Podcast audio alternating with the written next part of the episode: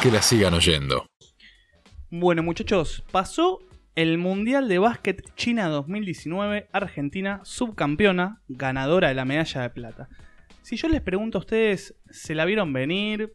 ¿Esperaban algo así? ¿Esperaban una Argentina hasta cuartos? ¿Qué me dicen?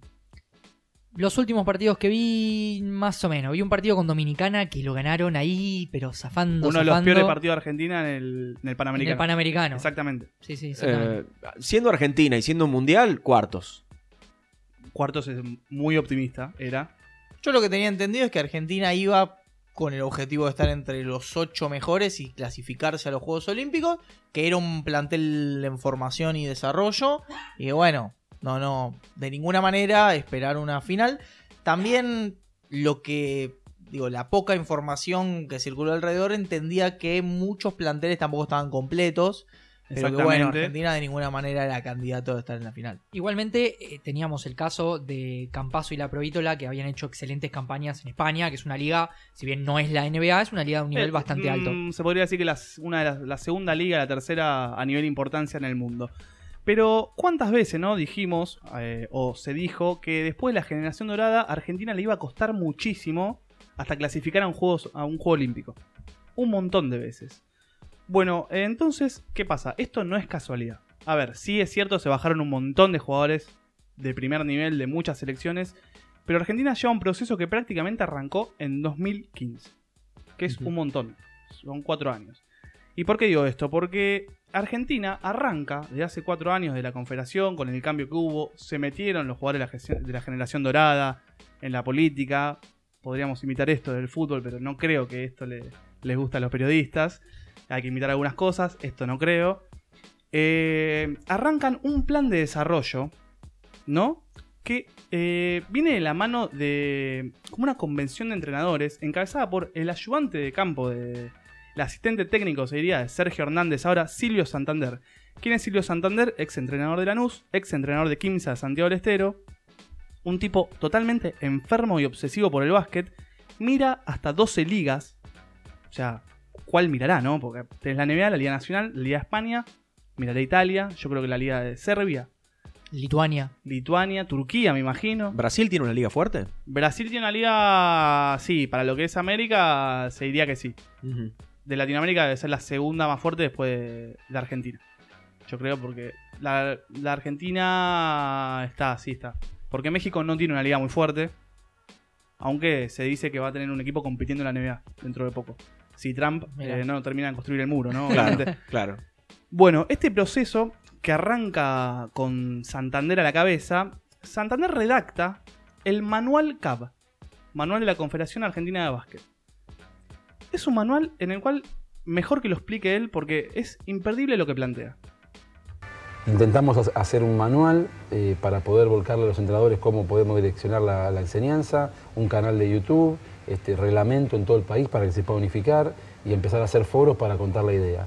Hay varias ideas donde le hemos tomado. Ahora la última reciente que también nos hemos enterado es Bélgica en el Mundial de Fútbol, cómo ellos hicieron ese cambio cultural los últimos 10 años porque empezaron a detectar, después de ver más de 1500 horas, que un chico to- tocaba la pelota solamente cuatro veces y no iba a aprender nunca. Entonces decidieron jugar en edades más tempranas, por ejemplo, en 5 contra 5, después 7 contra 7 y después 11 contra 11. Eso en el fútbol. Pero trazaron un método. Por eso después empezaron a surgir mejores jugadores con más calidad técnica y hicieron un muy buen mundial.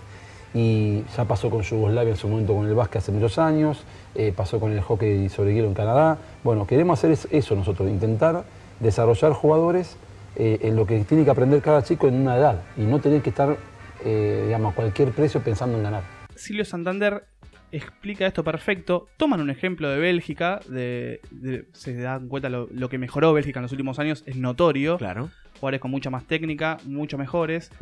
Eh, unifica criterios, o sea que ahora todos los, todas las divisiones de, de Argentina juegan igual o intentan jugar igual. Hay también un plan de altura por el cual se busca talento. O sea, no se, perdón, no se busca talento. Se busca justamente altura. Entonces, si vos sos alto, presentate, vemos y si te pueden pulir, bienvenido sea. Ok, pero estamos hablando de solamente las divisiones menores, de las selecciones menores, no de, digamos, eh, equipos, de los equipos ni de la la Liga liga, Nacional. claro. Es una buena pregunta. Algunos equipos lo están eh, Implementando. implementando, exactamente. Obras, por ejemplo, en inferiores. Racing creo que también lo estaba implementando. Varios equipos. Y lo están tratando de llevar al interior. Ajá. O sea, lo, lo- lo quieren como. Esto es medio parecido a lo que hizo Alemania, me parece. Que en una época, no sé si muchos equipos jugaban iguales en inferiores. Y eran. sí, era sí, como- lo hemos, lo hemos charlado. lo hemos charlado, que Sí, la sí. Federación Alemana habían bajado línea.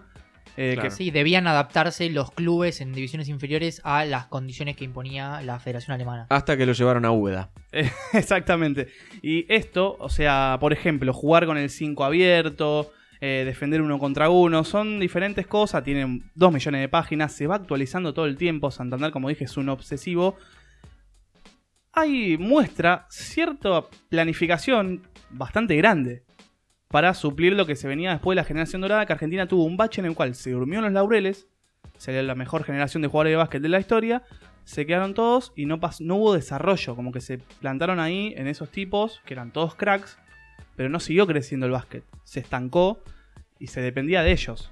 Digamos que igual también tiene un poco de sentido eh, esto, esto que mencionaba respecto de la altura. Digo, porque crecer no va a poder crecer más, pero digamos, desarrollar el talento, si bien existe alguna capacidad innata, es más posible de potenciar que la altura a la que básicamente si ya no llegaste a esa altura, no llegaste. Yo me quedaba respecto de la cuestión de que se durmió en los laureles. Una de las cosas que pasan mucho con esto también es que si vos tenés tipos consagrados en un nivel tremendo y jugando en la liga más importante del mundo, es muy difícil que tengas lugar para otros.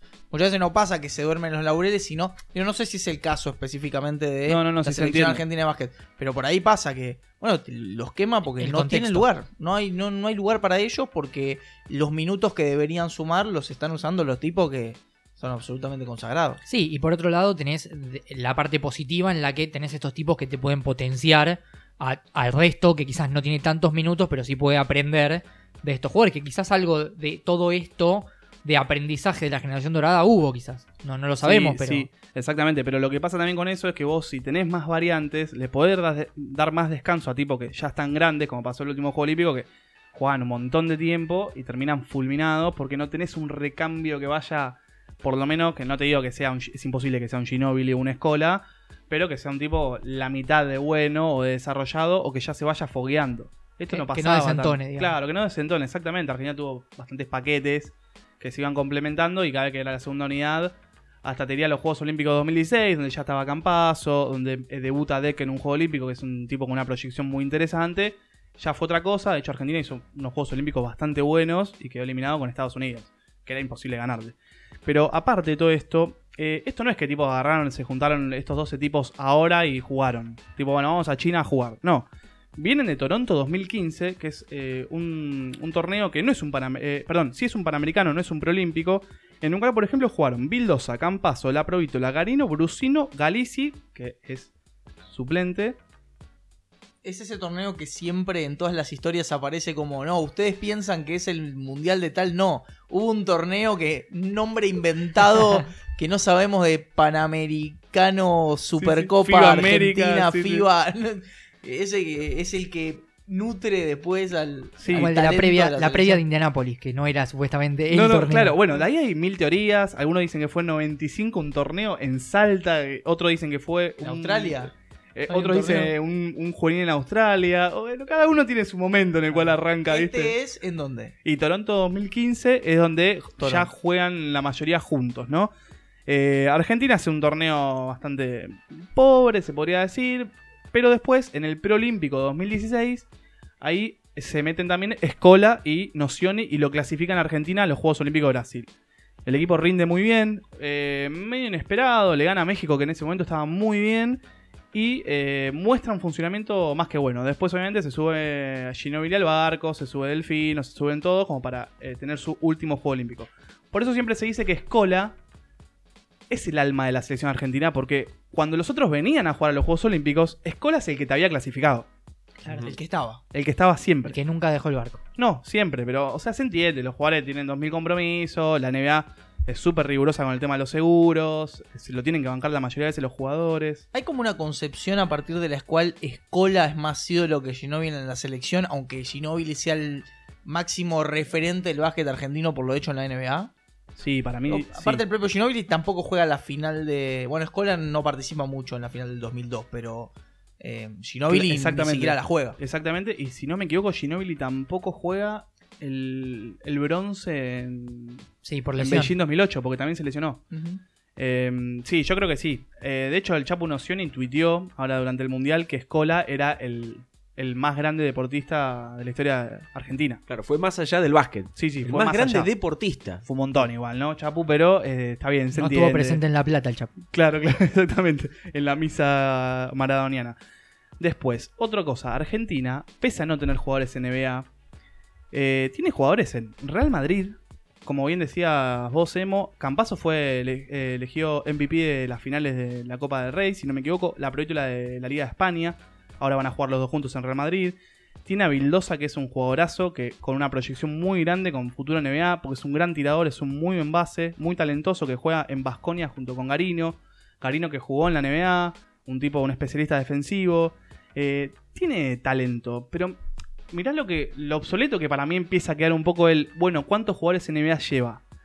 Sí y no. FIBA, por ejemplo, ubicó a Nigeria por arriba de Argentina en los candidatos al Mundial. ¿Por qué? Porque lleva a Okogi y a Minu. A no dice nada. O sea, todo bien, maestro, pero son dos jugadores que no son, no son mejor que ni Campazo, que la Provítola, que, que Perdón mi ignorancia, juegan en la NBA. Juegan en la, NBA en la NBA los dos. Okogi en Minnesota, Amino en Portland. Pero bueno, ¿para qué estaba Argentina? El termómetro para mí fue el Panamericano de Lima. De ahora que vos decías el partido con Dominicana, que fue el peor partido de Argentina. Que hay una, hay una cosa muy graciosa porque Hernández en la charla que le da contra Dominicana, no sé si con Dominicana o con México, le dice, muchachos, ¿esto no es suficiente motivación a ustedes? ¿Para ustedes? ¿Qué, qué es motivante? ¿Una final de un mundial? Si me dicen, nos vamos, agarramos todo y nos vamos. Eh, bueno, Visionario. visionario Sergio Hernández. Eh, Argentina mostró cosas muy buenas en ese Panamericano. Eh, el talento, como te digo, de Campazo. Un escola rejuvenecido. Se cortó el pelo y hizo la, la inversa a Sansón. Eh, la proyecto que anduvo muy bien. Deck, tipo animal anotador. Que no es un- una cosa que Argentina sea mucho. Un chabón que ataca al aro todo el tiempo. A mí Deck me da la sensación de que no le importa dónde está. Él es, es como si no, no sé, no le jugaran los nervios, no, no le importa quién tiene enfrente, exactamente, como si estuviera, le da, le da lo mismo, pero no en el, en el sentido de que, en un sentido de competencia, no le importa a quién tiene delante. Totalmente, pero la historia de Deck es la de un pibe en Santiago, en un pueblo muy pobre, que el padre le hizo el primer aro, aro de básquet con un manubrio de tractor. Y yo creo que le va a marcar Kobe Bryant y le va a chupar mi huevo, o sea, Claro. con, con respeto de Kobe Bryant. O sea, es lo Que mismo. lo fue a saludar, que lo Sí, saludó. lo fue a saludar y Deck le dijo que lo esperaba por el pueblo de Santiago. Pero después declaró que para él Kobe iba a sufrir mucho el calor. Lo declaró posta. O sea, Deck, eh, que ya había mostrado mucho en la Liga Nacional, en San Lorenzo anduvo muy bien. Y se fue a Real Madrid. Es una máquina anotadora, como decías vos, Ivo. No, no, tiene- no le tiene miedo a nada. El tipo ataca el aro. Puede estar Jokic adelante, eh, Gasol o el que sea, va a atacar el aro igual. Es, es medio una máquina anotadora y es un jugador con mucho perfil en NBA. Que si se pula en defensa, más todavía. Pero para mí tiene futuro en NBA, por ejemplo. Bueno, entiendo también que Escola estuvo varios meses entrenándose. Lo vi el otro día en un gimnasio cerca del campo. Sí, no, se construyó una cancha en, en el Claro. campo que tiene. Se hizo un gimnasio en Sí, un sí. campo. Tres meses antes ya el Mundial arrancó. O sea, a ese nivel, ¿no? Eh, lo que estamos hablando. Puro Pero, compromiso. No, no, no, sí, un enfermo del trabajo. eh, pero a todo esto, otra cosa que dejó el Panamericano en cuanto a preocupaciones fue el- la baja estatura de Argentina, porque tiene baja estatura si te comparás con las potencias mundiales, y el déficit rebotero. Entonces esta era la duda de, bueno, ¿qué va a pasar cuando, si te cruzas con un Serbia, con un Francia, con una España? Que terminó pasando. Eh, pero en líneas generales dejó cosas buenas. Arranca el Mundial. Como bien decía Ivo, el objetivo principal era clasificar entre los ocho primeros a cuartos y clasificar a los Juegos Olímpicos. El método sencillo, tenías que esperar que caigan los demás americanos, menos Estados Unidos, que va a avanzar. Era, era lo más lógico, aunque presentó un equipo clase C, que después vamos a hablar un poquito de Estados Unidos, porque no fue nadie. Eh, no, no, presentó un equipo paupérrimo, eh, me atrevería a decir, con muchos jugadores medio pelos. Y mirá que tienen jugadores para tirar medio al techo. Eh, Argentina se puso como objetivo clasificar a los Juegos Olímpicos. Le toca un sorteo bastante favorable. Bastante favorable. Corea, Nigeria, que ya lo cruzamos en los mundiales de básquet, de fútbol. La Copa Davis, no entiendo cómo no jugamos todavía con Nigeria. Y Rusia, que se le bajaron dos jugadores también muy buenos, dos figuras. Que era ponerle el rival a vencer para quedar bien parado para la segunda fase. Argentina la pasa con holgura, se le complica un poco con Rusia, pero muestra muy buenos, muy buenos destellos de talento, eh, muy buena defensa. Pasa muy bien. Eh, la segunda ronda le vuelve a tocar una segunda ronda favorable a Argentina. Le pudo haber tocado en un sorteo un Serbia, un Estados Unidos, un Francia, se le podía complicar la vida. No, le tocó Polonia y Venezuela. Que tiene un formato mundial raro, o sea, arrastrás el partido que, con el que ganaste. Sí, muy raro. Es muy raro, no es normal para lo que ve fútbol. Eh, hay varios torneos de básquet en el cual se usaba este formato. Eh, bueno, Argentina arrastra la victoria con Rusia. Le gana a Venezuela, se asegura ya la clasificación con eso a, a cuarto de final. Y lo pasa por arriba a Polonia, que no es una potencia, pero tiene un, un equipo importante, sobre todo en, en envergadura y estatura. Del otro lado, ¿qué pasa? Van cayendo los americanos. ¿Por qué? Porque a la Dominicana le toca jugar contra Francia, porque a Brasil le toca un grupo con Estados Unidos, Puerto Rico. Puerto Rico, van cayendo todos. Entonces se le abre el camino a Argentina que clasifica a los Juegos Olímpicos porque Brasil, de forma, o sea, extraña, porque le gana a Grecia, le gana a Grecia a la Grecia de Giannis Antetokounmpo, hace un partidazo Brasil, le gana por uno, pierde con Estados Unidos, pero antes de perder con Estados Unidos pierde con República Checa. Uh, ahí estuvo. Que Ahí listo, perdió la clasificación. Porque después le quedaba a Estados Unidos, imposible, queda eliminado. Era el último que quedaba, Argentina clasifica. Y a partir de ahí se viene Serbia. Que todos decíamos, bueno, esto eh, ya está.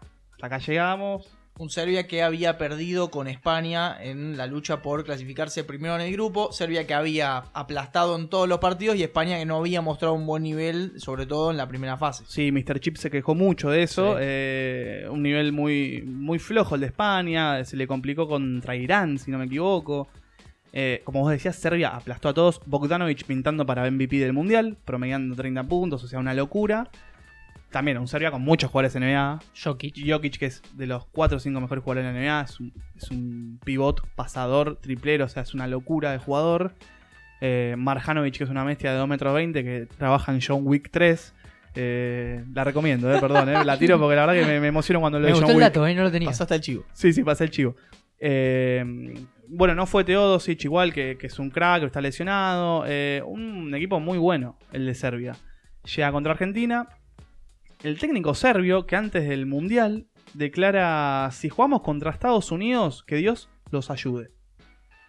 Tranqui nivel de confianza que maneja. A ellos. A que ellos, Dios los a Estados ayude. Unidos. Ajá. Que Dios los ayude. Estamos muy bien, candidatos. Serbia, ¿qué fue? A ver, porque tampoco que lo saca la nada. Plata en Río 2016, plata en el Mundial de 2014.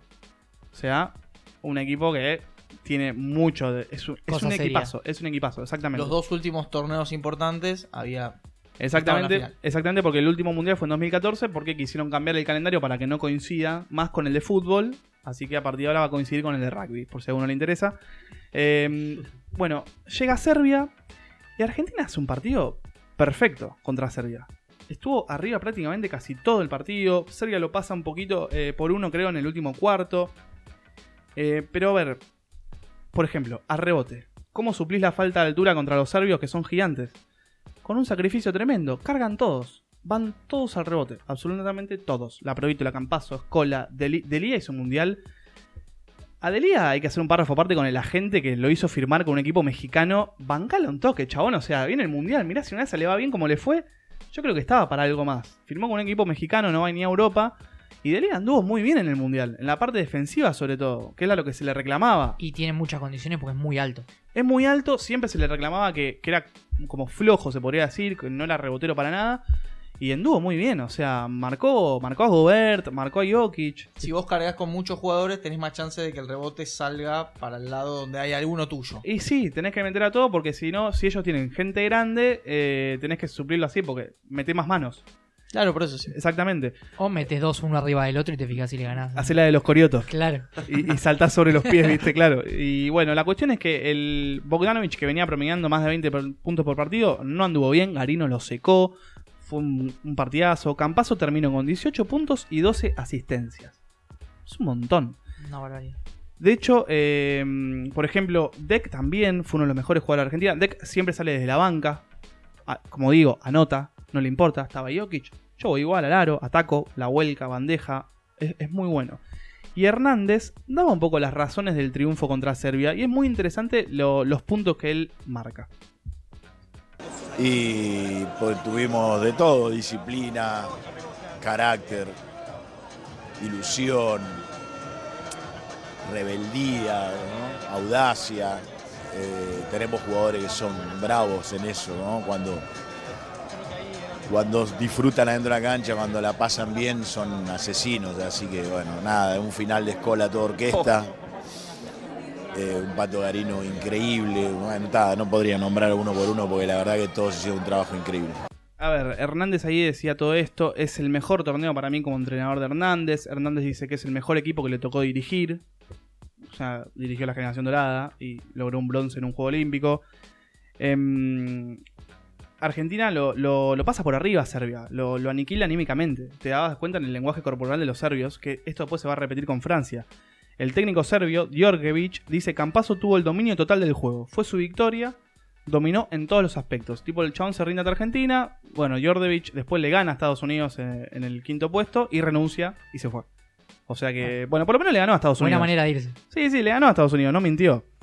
Eh, se vino Francia. Bueno, mucha gente se quejaba diciendo, uh, salimos primero del grupo, venimos invicto y nos toca, nos vamos al lado de Serbia, Francia. Bueno, maestro, pero venía de dos rondas que yo prefería que me toquen más fáciles, entre comillas, en primeras rondas y Clasificar no al Juego y clasificar al Juego Olímpico, asegurarme que venía golpeado a cuarto de final y chocarte con República Checa. Y podría haber sido España en cuartos. Exactamente, como dijimos, que España le ganó a Serbia, lo cual fue un caso medio extraño porque Serbia venía muy bien, entonces España se fue para el otro lado, Serbia vino para el nuestro.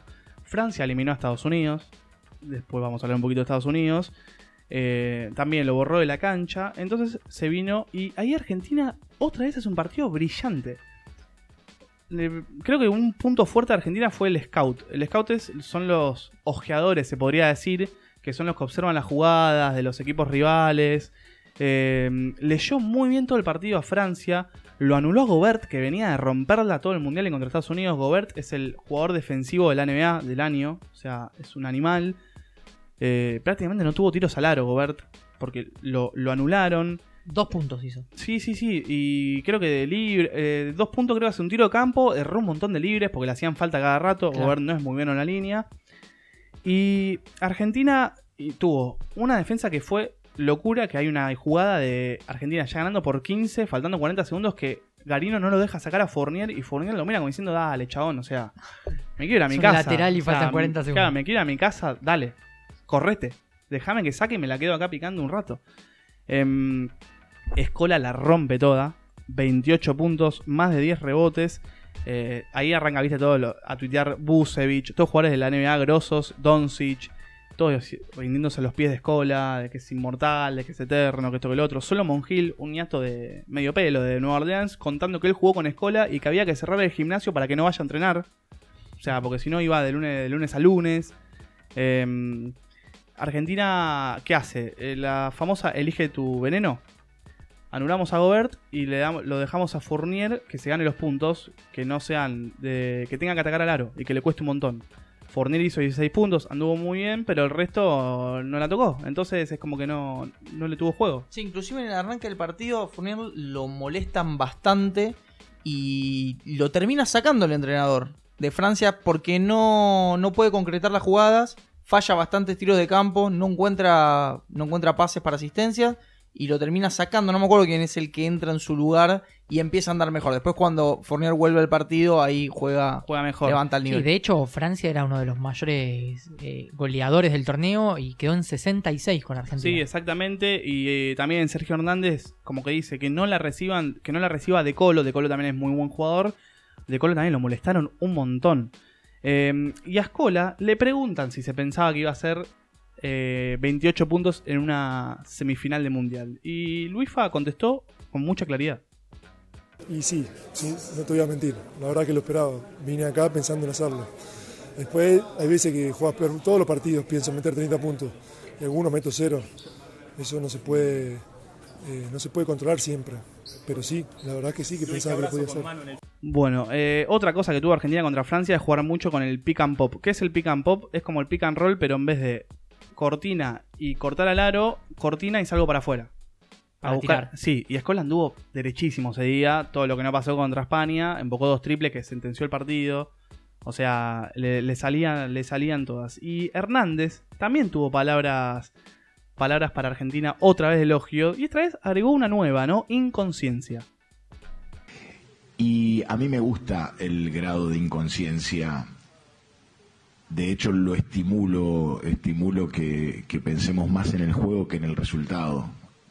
Más allá de que nos gusta mucho ganar. Pero que, que nos sintamos bien jugando. Porque si vos no, no, no. Uno usa mucho la palabra disfrutar y a veces el, el, pragmático dice, no, pero no, no, no se trata de disfrutar, hay que sufrir. O sea, para ganar hay que sufrir. No, es todo lo contrario. O sea, eh, no se disfruta porque se gana, se gana porque se disfruta. Traigo, voy a traer una- un debate. ¿Qué disfrutas más? ¿Una goleada 5 a 0 o ganarle a tu clásico rival con un gol sobre la hora? Sufriéndolo. Y es muy subjetivo. Es muy subjetivo. A ver, se disfrutan las dos porque uno termina, obviamente, ganando. Pero. Para mí, cuando superás al rival desde todo punto de vista, te vas más contento. Para mí. Pero el shock de Menos euforia- eufórico, más contento. Claro, pero el shock de euforia que te da un punto, un tanto, un gol, un lo que sea en el Me- último minuto es incomparable. La también. declaración de Hernández me hace acordar un poco a- al libro de Pablo Pécora, que es el antiguo psicólogo de, de Gastón Gaudio. Y Gaudio declaró en varias oportunidades diciendo que, que, que él no, no le gustaba el tenis cuando ganaba, sino que ganaba cuando le gustaba el tenis. Como que él justamente lo que hizo fue, igual que a Hernández, invertir la lógica rendimiento-resultado en el punto de poder entender que el mismo disfrute, que además el disfrute no es estar contento, es vivir el momento y estar presente en la situación y concentrado en lo que tenés que hacer.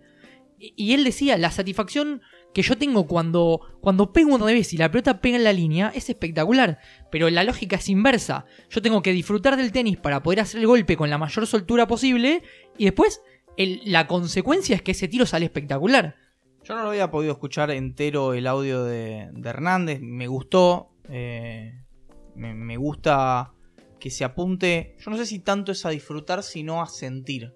¿no? A sentir que hay una conexión con la actividad en donde no se está pensando lo que se hace, sino que sale naturalmente y que creo que de alguna manera todos los deportistas cuando encuentran ese punto en el cual pueden ejecutar exactamente lo que lo que mm, tenían planeado, aunque no fuera absolutamente pensado, me parece que ahí hay una, hay un- una sensación que es de las que eh, más paz pueden transmitir en el deporte. Por eso, porque yo he escuchado la frase del disfrutar y ahí es donde me parece que, bueno, a veces las simplificaciones también confunden. Y... Es, un, es un concepto que da confusión, pero... Sí, se- porque creer que porque se disfruta se gana, me parece... No, no, pero no, no es una relación Está bien. lineal. Por- está bien, yo creo que todo lo anterior explica la frase, pero Claro, la frase sola, como yo la había escuchado la primera vez, escuché esa frase y dije, y me parece un poco simplista lo que está diciendo. Después, eh, ahora que la escuché entera en contexto, me parece que adquiere otro sentido y hasta como decíamos, incluso el mismo dice, no sé si disfrutar es el concepto, Sí, pero el bueno, mismo. lo vuelve a repetir. Sí, de hecho en psicología del deporte, para esta inconsciencia existe un concepto que se llama flow, que es Uh, el flow me suena tipo a, a. Quintero. cablevisión. Sí, sí, Cablevisión, no, flow. o, Auspicia este momento. o reggaetón, ¿viste? Es- Me- tengo el flow. Es que justamente es lo que dicen los freestylers. O sea, ¿tenés flow o no tenés flow? Cuando Claro. tenés flow es porque las palabras brotan Fluyen. de vos mismo. Fluir. Flow es fluir. Es fluir. ¿Y fluir qué significa? Significa estar en el momento y actuar en base a todos los estímulos que tenés alrededor y con la concentración 100% puesta en la actividad. Eso es flow, es fluir. Y incluso los mismos deportistas, históricos deportistas, los mejores deportistas de la historia, eh, cuando se les pregunta que o se les pide que hagan un autorregistro de las sensaciones de los mejores partidos que tuvieron, dicen que sienten como si las cosas pasaran en cámara lenta. Como si las decisiones que tuviesen que tomar en milésimas de segundo fueran como, como que estuviesen en un fluir. Como que entienden todo lo que está pasando porque pueden conectar todos los estímulos más la toma de decisiones internas aumentada con la ejecución. O sea, cuando todo eso se, se compagina y se complementa, queda un estado de, de flow en el que el deportista rinde en su máximo potencial. Que es más, hasta hay algunos que dicen que están como que se sienten fuera de su cuerpo. Sí, Yo me sí, acuerdo de una un declaración, claro, de una declaración de Ayrton Senna, clasificación Mónaco Y, 1988. y ahí agregarle una adrenalina monstruosa. Adrenalina monstruosa, Mónaco encima, paredes al lado del auto que va a 300 kilómetros por hora, le saca un segundo y pico a Alain Prost y le dice: Esta. La verdad que he conducido el auto fuera de mis capacidades cognitivas. Sí, sí, en estado de en inconsciencia. estado de inconsciencia. Sí. Es una cosa tremenda. No, no, Sí, no, sí, no, sí. es exactamente, y es lo que decía un poco eh, eh, Hernández, ¿no? Este, esto de inconsciencia que vos decís ahora de escena, de que este equipo es inconsciente. Están jugando, no, no, no entienden lo que están haciendo y está perfecto. Pero ¿qué pasa con esto? Llegás a la final, llega España, España que hizo un laburo, mm, o sea, ya no se comió el batacazo como Serbia. Dije, no, acá para muchachos. España que es un equipo parecido a Argentina con mucha más, mucho más talento, mucha más capacidad atlética, con un monstruo como Gasol, Gasol. porque es un monstruo que entiende absolutamente todo, que si vos ves eh, en tiro de campo anduvo muy flojo, pero clavó como 9 10 de libres, pero en- acomoda la defensa, acomoda el ataque, hace cortinas que dejan afuera de, de- de la jugada dos jugadores, chocan dos jugadores en una pared. Em, Sí, hizo 5 o 6 tapones. Sí, no, es, es una locura. Lo... España lo que hizo. Eh, Argentina no tiene, o sea, no tiene tanto tiro externo. Bueno, congestionamos la pintura, no lo dejan recibir a escola. eh, hace, juega Oriola. Oriola había jugado 6 minutos contra Australia. Y lo ponen de titular para marcar a escola. Hace un laburo bárbaro el tipo, lo anula. Encima Oriola también anota, dentro de todo se anduvo bastante derecho. Lo anulan a Escola, cortan el, circuito de juego entre Campazo y Escola. Los dos tienen un partido eh, Mal- malo. 3 de 21 entre los dos de campo. Locura. O sea, nada. ¿Cómo, cómo frenás esto? Y si empezás a tirar, a tirar triples y los empezás a embocar, bueno, le generás una preocupación a España que va a tener que empezar a salir un poco, a marcar más. Igual a todo esto se doblaban la marca muy bien, o sea, estaban en un nivel increíble. Le costó mucho anotar a Argentina. Argentina Mucho. no metía encima los, los- los triples, no metía desde afuera, se equivocaban las decisiones. No salía nada. No, No. ese partido en el que no Los pocos nada. momentos en los que se acercó en el resultado fueron destellos de tres o cuatro triples seguidos donde...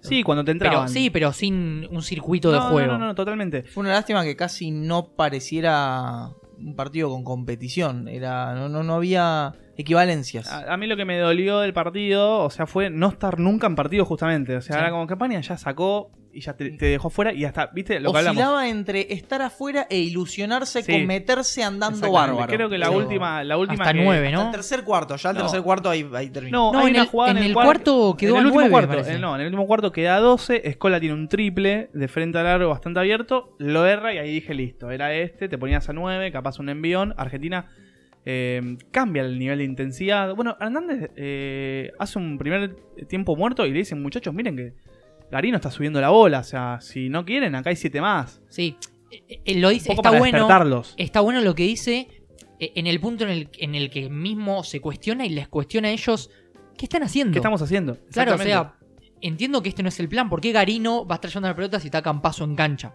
Que está bueno, es una buena intervención en un minuto como para decir, muchacho, hagamos lo que dijimos que íbamos a hacer. Puede salir mal o bien, pero hagamos lo que dijimos que íbamos a hacer. Sí, Hernández tiene otra en el partido muy buena que es arma, pide un tiempo muerto, eh, arma una defensiva muy extraña, como que con conceptos muy... tira muchas cosas, o sea, Argentina sale del tiempo muerto y España eh, queda totalmente desacomodado y pierde, eh, queda solo un jugador de España y la vuelca. O sea, solo. Campazo putea al aire, tipo, ¿qué estamos haciendo? Volamos como antes. Otro tiempo muerto después Hernández le dicen, muchachos, pero si estoy diciendo una boludez, ¿por qué no me lo dicen? Dígame que no. O sea, dígame que no. Tenemos que esperar que Facu se avive y que diga, no, esto no puede ser. Vienen y me dicen, no, Sergio, esto no. Eh, o sea, es- eh, eh, muestra el estilo de liderazgo que tiene Sergio Hernández. Bueno, los rebotes fue otro tema. Argentina perdió 47 a 27 los rebotes. Es una locura. Sí, recordemos también que Gasol creo que a- a- Nah. el otro día se convirtió en el segundo jugador en la historia en ganar mundial y, en- y campeón de. NBA el mismo año. O sea, Si yo te estamos hablando de un monstruo de, de la historia del Si- básquet. Si yo te pregunto quién es el primero, lo sacás solamente si lo leíste. Mm, Lo, lo escuché. Lamar Odom. Sí, increíble. Sí. Que ganó en el 2010 con Estados Unidos y los Lakers. Y los Lakers. Pero te esperabas a otro, ¿viste? Un Sí, Kobe Bryant, claro. más, más top. Un monstruo. Exactamente. No, eh, Gasol fue, fue una locura. O sea, la verdad que todo España jugó muy bien. Deck fue de menor a mayor. En un momento empezó a atacar el aro. Le empezaron a entrar un poco las pelotas. Pero era imposible. Y aparte tuvo a Ricky Rubio en modo MVP. Ricky Rubio, que debutó en la selección con 16 años, es una bestia.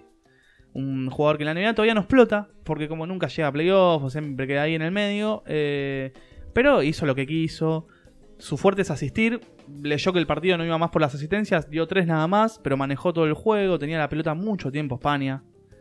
También le entraban todas, hay que Sí, decirlo. Le entraron un par de ladrillazos cuando quedaban 5 milésimas de segundo. Que sí, listo. No, no, listo, ya está. No es este. Le salió todo. Le salió, Le todo. salió absolutamente todo. Eh, Escola quedó seleccionado en el quinteto inicial. Mucha gente se quejó de que no estaba Campazo. No sé si estuvo mal el quinteto. Rubio. Bueno, FIBA tiene esta cosa medio obsoleta de mantener posición por posición. Viste, no pone dos bases, pone un base, una escolta. Ya no sé si a esta No altura. está mal, pero no estaba mal. Ah, no Pongas estaba un mal. 11 inicial y ponga el fútbol y hagas Once- 8 delanteros. Claro, Claro. Nueve, nueve volantes. Pero acá viste que son posiciones que puede ser escolta y base. FIFA te lo arma con tres delanteros igual. ¿eh? Bueno, que de hecho pasa. O sea, FIFA te pone equipos que no marcan. Claro, Sí, bueno. exactamente, sí. no marca nadie. Eh, bueno, fue Rubio en la base, que fue el MVP del torneo también, bien merecido. Bogdanovich eh, también, para mí está bien, un tipo que promedió 25 puntos. La rompió, bueno, bueno, tuvo- no, no llegó a cuarto, pero bueno, pasó a cuarto final por lo menos. Después eh, Fournier, que también anduvo muy bien. Francia quedó tercero en el Mundial. Clasificó a los Juegos Olímpicos directamente, junto con España. Escola, bien, tuvo muy buen Mundial Escola. Y Y Marcasol, obviamente, el 5. Eh, Escola que quedó como segundo anotador histórico en los mundiales. Por muy, muy del- lejos del primero, ¿no? Sí, Oscar Schmidt, el brasilero.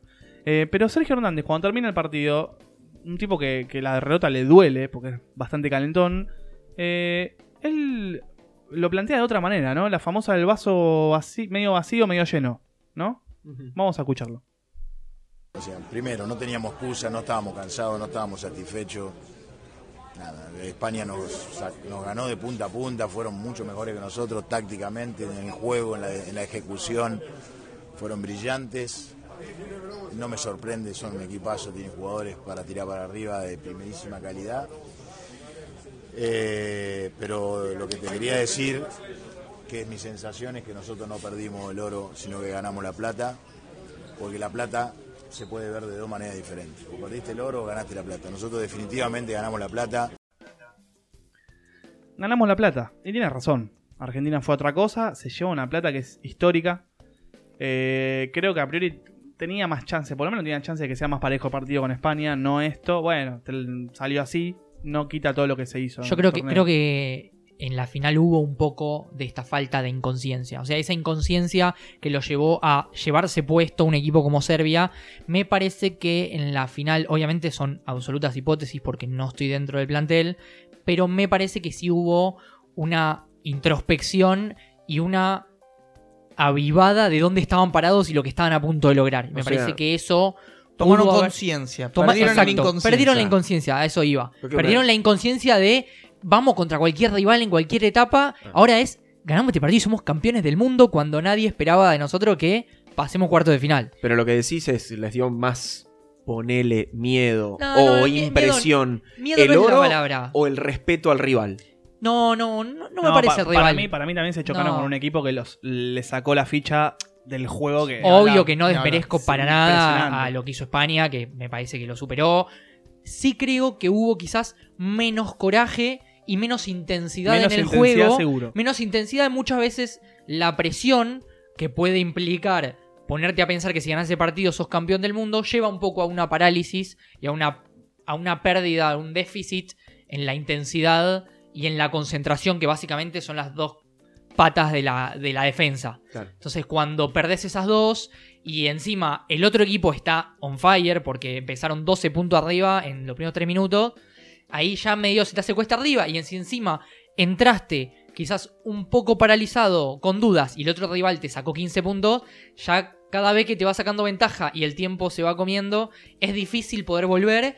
Y de hecho muchas veces, el periodista incluso creo que lo dijo, que toman tiros apurados por esta necesidad de acercarse en el resultado y poder pelear más el partido. En otra dimensión respecto del fenómeno de jugar la final, también lo que implica o lo que implicó la exposición a los medios de comunicación y a la presión, y sobre todo ya no eran los especializados en básquet, más un poco de difusión en los medios en general, ya eran hasta notas de grandes intelectuales de la Argentina como Adrián Suar hablando de eh, por qué la política en la Argentina no podemos ser como el básquet, en donde no dice una sola cualidad del básquet, pero no importa, quedaba bien porque llegó a la final. Bueno, pusieron talero en Eh, Casa Rosada.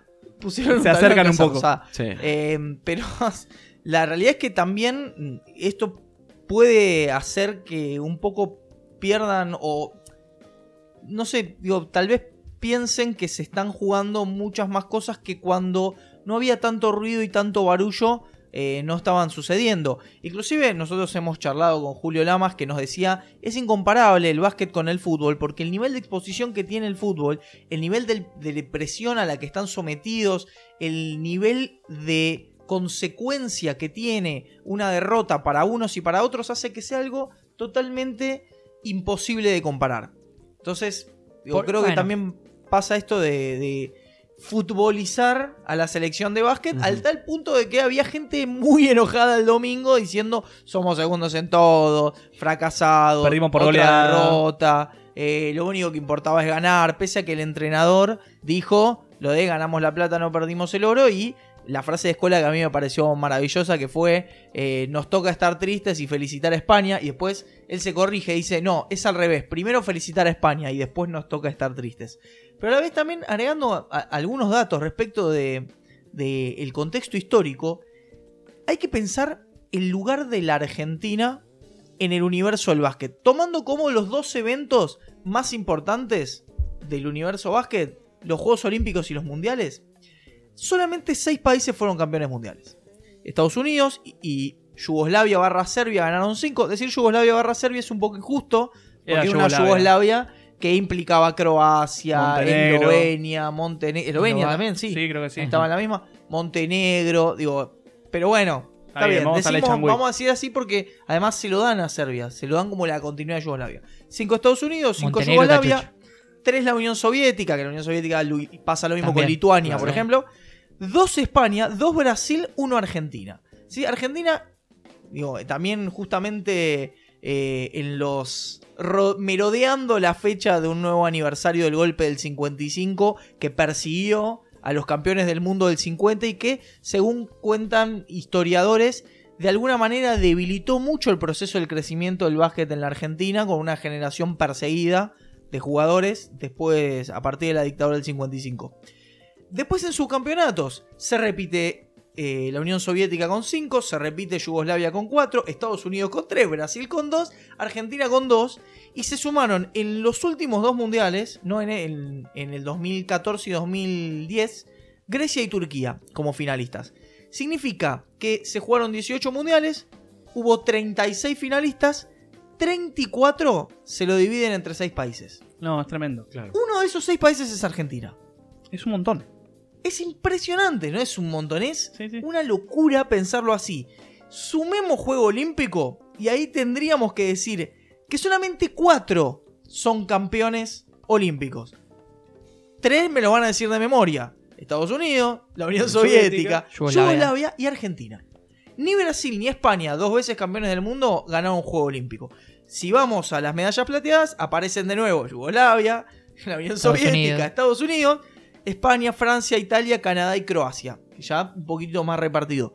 Pero el lugar de Argentina en la historia del básquet es impresionante. Es tremendo, pero te voy a pedir ahí, porque ya que está me vas a dar el pie. Decime Juegos Olímpicos cuánto tiene Estados Unidos y cuánto tiene el segundo. Estados Medallas Unidos, de oro. Estados Unidos ganó 15 Juegos Olímpicos. La Unión Soviética ganó 2. Yugoslavia y Argentina ganaron uno. Bueno, ahí explica un poquito que para los norteamericanos los Juegos Olímpicos son el Mundial de Fútbol. Es Claro. lo más importante.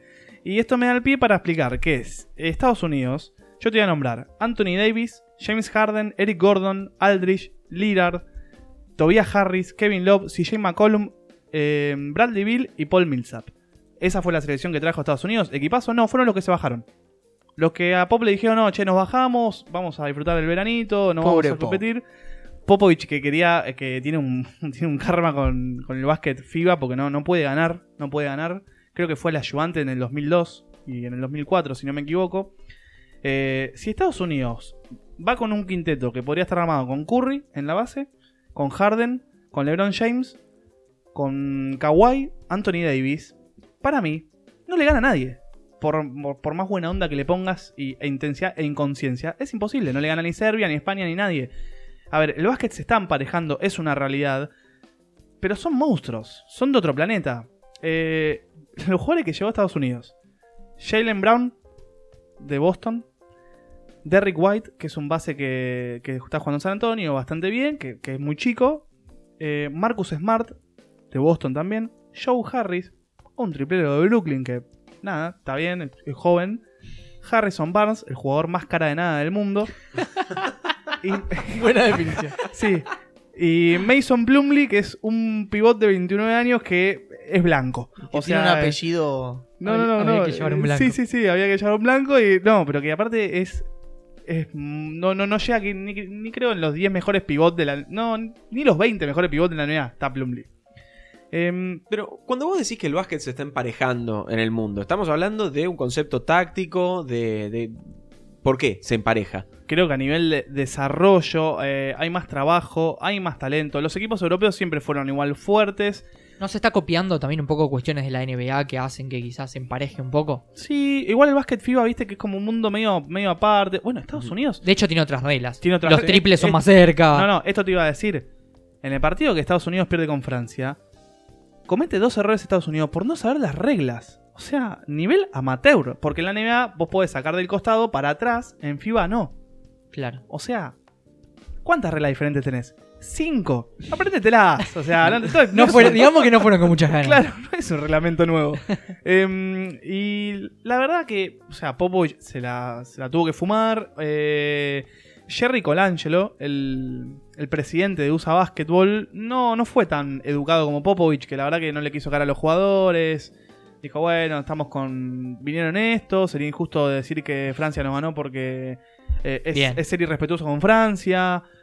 No quisieron venir, tienen sus razones. Bueno, Jerry Colangelo, eh, Jerry Colangelo dijo: Solo digo que no podés evitar el notar y recordar con quién creías que ibas a ir a la guerra y quién no apareció. Tranqui, Jerry. Me No- gusta sí, la no apareció comparación nadie. deporte-guerra. Y muy yankee. Muy aparte. tranqui. sí. Bueno, muy yankee no, en realidad eh, es muy de, de todo el mundo, pero. Bueno, em, pero entra en la realidad yankee, entra, digamos, entra en la realidad yankee, exactamente. actual. Sí, sí, sí. Por suerte no fue Medio Oriente, porque ahí capaz que iban todos. Pero entonces hay ahora todo un tema. Yo creo que al final, para los Juegos Olímpicos, me parece que van a caer Michael Jordan, van a clonar de vuelta a Magic Johnson y van a venir tipo los, los monstruos de Space Jam, porque no, no creo que tengan mucha ganas de volver a Si perder. no ganan por 30 puntos, se lo dan por perdido. Sí, sí, no. Y, y la primera señal aparte de Estados Unidos, que igual todos veníamos diciendo, "Mm, se están bajando un montón de jugadores, ya no se bajan los clase A, están bajando los clase B, esto es raro, no se le va a complicar. Pero en los amistosos, por ejemplo, Australia le gana con un Patty Mills que la rompió todo el mundial, pero erra un libre contra España, que quizás hoy estaríamos hablando de otra cosa, porque Argentina contra Australia para mí tenía más chances. Eh, pero bueno, Patty, igual te queremos igual. Em, casi pierde con Turquía en la primera fase. Ahí fue el segundo chivo del programa. Sí, sí, Pati, te quiero. Pati te cuida, Pati Sí. te quiere. Eh, pie- casi pierde con Turquía. Turquía erra cuatro libres, faltando 5 segundos. Eh, y Estados Unidos se lo da vuelta. Le gana por uno. Y después llega Francia, que lo borra de la cancha con este partido de Estados Unidos que fue eh, pésimo. Pero aparte, lo que yo te decía cuando decía que iba a estar para mí más parejo, es que, por ejemplo, esto lo hablaba con, con un amigo. eh, lo voy a nombrar porque sería injusto, que sabe mucho, Nahuel Villar. em, que, por ejemplo, de la mayoría de los jugadores sub-25 de la NBA son extranjeros. Los mejores. Mirá, Giannis Antetokounmpo, Griego. Ben Simmons es australiano, Joe Embiid es camerunés, Jokic, serbio, Carl Anthony Towns es dominic- dominicana, Luka Doncic, esloveno, DeAndre Ayton es de Bahamas, Nurkic, Siakam, Jamal Murray, Lauri Markkanen, Porzingis. Son cracks, mm, bastante jugadores muy buenos, muy jóvenes, extranjeros. Mira. O sea, última temporada, ¿Qué pasa con las universidades, no? Sí, y última temporada. El MVP, Giannis, el griego. El jugador defensivo de la temporada, que es un premio muy importante porque es clave, Gobert, el francés. El rookie del año, Doncic, que es eh, esloveno. Y de los últimos draft, de los últimos 7-8 draft, en 5, el número 1 es extranjero. No es norteamericano. La pauta de que ya hay algo que se está gestando. Igual algo con los uno del draft hay, ¿no? Sí, sí, sí, la mayoría de veces Tampoco es que. no le suelen pegar mucho. Claro. No, pero igual, eh, igual simbólicamente, ¿no? Es raro que, Sí, es raro. que Lo- siempre sea un extranjero. los canadienses que su- suelen elegir no han salido muy bien, que digamos, pero me acuerdo de Bennett. Respeto con los campeones de la NBA. Sí, sí, sí, sí. Uh, es verdad, tenés razón. Que tiene un solo canadiense. y no juega, prácticamente. Em, pero bueno, o sea, y por ejemplo, sí hay una realidad, hay muchos equipos. Esto si fuera un juego olímpico, Argentina se lo hubieran complicado un poco más. Eh, Dominicana nos llevó a Carl Anthony Towns y a Horford. Canadá presentó un equipo paupérrimo, se le bajaron todos los NBA y puede tener un equipo muy, muy bueno. Australia llevó a casi todos, menos a Ben Simmons. Em, bueno, España nos llevó a, Mi- a Mirotic o a Ibaka porque puede llevar a uno solo de los dos, porque no puede tener más de dos nacionalizados. Mirá. Ese dato me lo enteré Ah, también mirá. hoy. Em, no estaba Ibaka, ¿verdad? no estaba ni Ibaka ni, Mi- Campeón. ni Mirotic. Sí, Ibaka campeón con, con Toronto. Entonces te da la pauta de que a la larga, el próximo Juego Olímpico quizás no, el otro tampoco. Yo no sé si Estados Unidos va a caer con todo el mejor equipo y ya lo va a ganar paseando como para mí pasaría hoy si trae a esos cinco monstruos, esas Claro. cinco bestias. Para mí ya no va a pasar. Pero bueno, en cuanto a Argentina, un panorama más que para ilusionar en los Juegos Olímpicos, para hacer... No vas a llegar a la final de vuelta probablemente, pero para hacer un buen papel, tiene proyección, tiene jugadores jóvenes que, que pintan muy bien, caso Volmaro, que yo creo que ya puede tener un próximo Juego Olímpico que sea su debut, para foguearlo. Eh, Cáfaro, que es un pivote argentino de 2 metros 14, que es una bestia con un físico terrible, que puede ser, Argentina siempre tiene el déficit de pivots, puede andar muy bien, creo que hay Vildosa panorama- joven también. Vilosa joven, Campazo, Campazo es el más grande de, de lo que no es escola. Claro. O sea, tiene 28, 29. 28 y la Provítola 27. Y Luifa, que no sé, jugará hasta los 45, 50, hasta cuando quieras. Un- No, no anunció retiro. no, no, llegó. No, él, él había dicho que, que si clasificaban a Tokio iba a jugarlo. ¿En dónde lo dijo?